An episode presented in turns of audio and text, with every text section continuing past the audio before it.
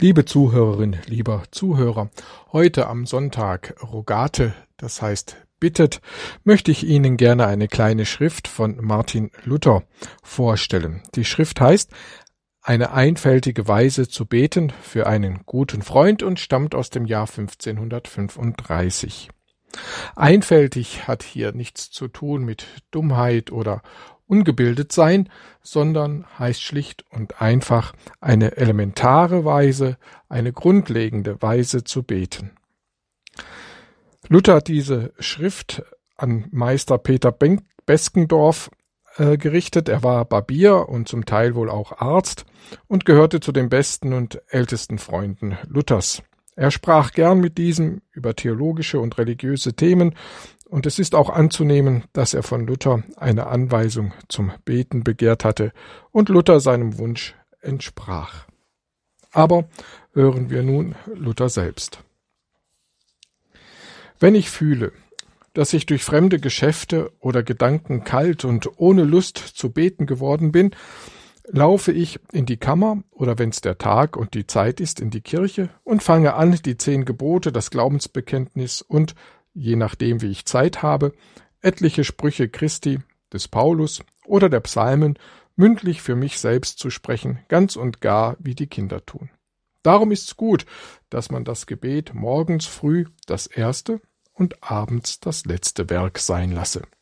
Und man hüte sich mit Fleiß vor diesen falschen, betrügerischen Gedanken, die sagen, warte ein wenig, in einer Stunde will ich beten, ich muss dies oder jenes zuvor erledigen, denn mit solchen Gedanken kommt man vom Gebet in die Geschäfte, die einen dann halten und umfangen, so dass aus dem Gebet den ganzen Tag nichts wird. Doch muss man auch darauf achten, dass wir uns nicht das rechte Gebet abgewöhnen und selbst zuletzt Werke als nötig ausdenken, die es doch nicht sind. Wenn nun das Herz durch solch mündliche Sprechen des Glaubensbekenntnisses, der zehn Gebote oder der Bibelsprüche erwärmt und zu sich selbst gekommen ist, so kniee nieder oder stehe mit gefalteten Händen, die Augen gegen den Himmel, und sprich oder denke, so kurz du kannst, Ach, himmlischer Vater, du lieber Gott, ich bin ein unwürdiger armer Sünder, nicht wert, dass ich meine Augen oder Hände zu dir erhebe oder bete, aber weil du uns allen geboten hast zu beten, und dazu auch Erhörung verheißen und uns überdies selbst beides, Wort und Weise, durch deinen lieben Sohn, unseren Herrn Jesus Christus, gelehrt hast, so komme ich auf dieses dein Gebot hin, dir gehorsam zu sein, und verlasse mich auf deine gnädige Verheißung, und im Namen meines Herrn Jesus Christus bete ich mit allen deinen heiligen Christen auf Erden, wie er mich gelehrt hat. Vater unser im Himmel, geheiligt werde dein Name. Martin Luther fügt dann zu jeder Bitte des Vaterunsers ein kleines Gebet an. Ich gebe zwei Beispiele. Die vierte Bitte Unser tägliches Brot gib uns heute. Sprich also Ach, lieber Herr Gott, Vater, gib auch deinen Segen in diesem zeitlichen leiblichen Leben. Gib uns gnädig den lieben Frieden, behüte uns vor Krieg und Unfrieden. Gib allen Bürgern, dass sie rechtschaffen werden und einander Liebe und Treue erweisen. Gib gnädiges Wetter und Früchte der Erde. Ich befehle dir auch Haus, Hof, Frau und Kind an. Wehre und steuere allen Bösen, die hierin Schaden und Hindernis verursachen. Amen. Die fünfte Bitte. Vergib uns unsere Schuld, wie wir vergeben unseren Schuldigern. Sprich also. Ach lieber Herr Gott Vater, gehe nicht mit uns ins Gericht, denn vor dir ist kein lebendiger Mensch gerecht. Ach, rechne uns auch nicht als Sünde an, dass wir leider so undankbar sind für alle deine unaussprechliche Wohltat, geistlich und leiblich, und dass wir täglich vielmal straucheln und sündigen, mehr als wir wissen und merken können. Aber sieh du nicht an, wie rechtschaffen oder böse wir sind, sondern sieh allein deine grundlose Barmherzigkeit, in Christus, deinem lieben Sohn, uns geschenkt. Vergib auch allen unseren Feinden und allen, die uns Leid oder Unrecht antun. wie auch wir ihnen von Herzen vergeben. Denn sie tun sich selbst damit das größte Leid an, dass sie durch ihr Handeln gegen uns dich erzürnen. Und uns ist mit ihrem Verderben nicht geholfen, sondern wir wollten sie viel lieber mit uns selig sehen. Amen. Und wer sich hier so fühlt, dass er nicht gut vergeben kann, der mag um Gnade bitten, damit er vergeben könne. Zuletzt merke, dass du das Amen stets stark machen und nicht zweifeln darfst, Gott höre dir gewiss zu mit aller Gnade und sage Ja zu deinem Gebet. Und denke ja, dass du nicht allein da kniest und stehst, sondern dass die ganze Christenheit oder alle rechtschaffenen Christen bei dir sind und du unter ihnen in einmütigem, einträchtigem Gebet, welches Gott nicht verachten kann. Und gehe nicht weg vom Gebet, du habest denn gesagt oder gedacht, wohl an. Dies Gebet ist bei Gott erhört, das weiß ich gewiss und für wahr. Das heißt Amen. Auch sollst du wissen, dass ich nicht alle diese Worte im Gebet gesprochen haben will, denn da würde doch zuletzt ein Geplapper und lauter leeres Gewäsch daraus. Ich will das Herz damit angereizt und unterrichtet haben, was es für Gedanken im Vaterunser fassen soll. Solche Gedanken aber kann das Herz sehr wohl mit ganz anderen Worten, auch sehr wohl mit weniger oder mehr Worten aussprechen. Es kommt wohl oft vor, dass ich in einem Stück oder einer Bitte in so reiche Gedanken komme, dass ich die andern alle lasse anstehen.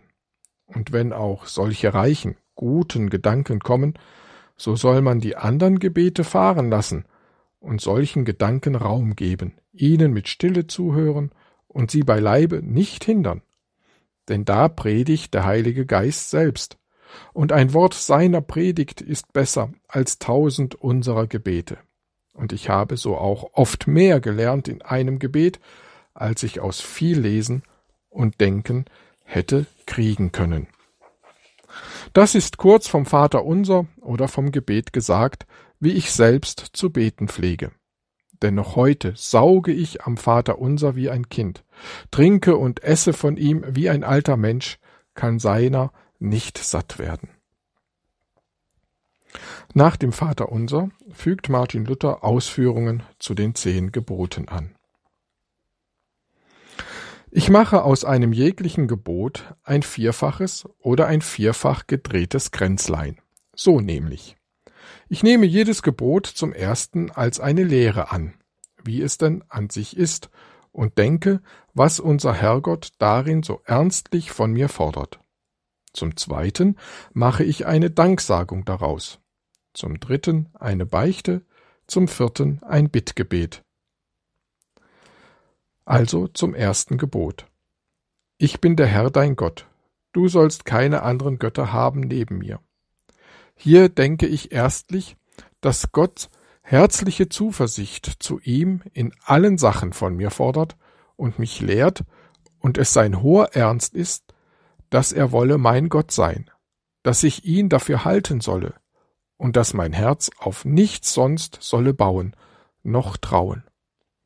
Zum Zweiten danke ich seiner grundlosen Barmherzigkeit, dass er sich so väterlich zu mir verlorenen Menschen hinuntersenkt und sich selbst ungebeten, ungesucht, unverdient mir anbietet, mein Gott zu sein, sich meiner anzunehmen und in allen Nöten mein Trost, mein Schutz, meine Hilfe und Stärke sein will.